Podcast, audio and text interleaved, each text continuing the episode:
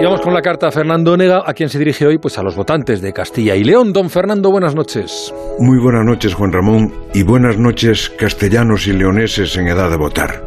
Estáis a punto de dejar de oír el ruido del mitin y la petición de voto. Os queda poco más de media hora.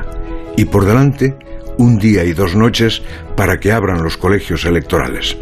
Supongo que la inmensa mayoría ya tenéis decidido el voto, aunque nunca se sabe en las últimas elecciones se ha dicho que los votos se deciden prácticamente camino de las urnas.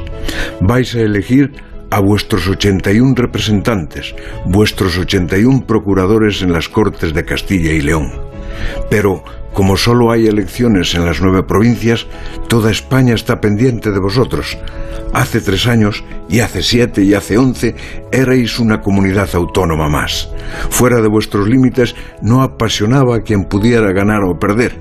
El partido ganador añadía un territorio a sus dominios políticos. El perdedor añadía una lágrima.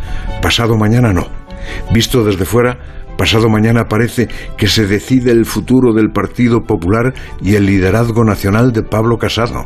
Parece que Pedro Sánchez se juega su manual de supervivencia y el PSOE su vitalidad o su desgaste, y que Ciudadanos está en un quirófano operado a vida o muerte, y que Vox le reserva a Pablo Casado su venganza por aquel discurso de la moción de censura, y que nace la presencia parlamentaria de la España vaciada, y que hay además un combate entre el CIS de Tezanos y las empresas privadas a ver de quién nos podemos fiar.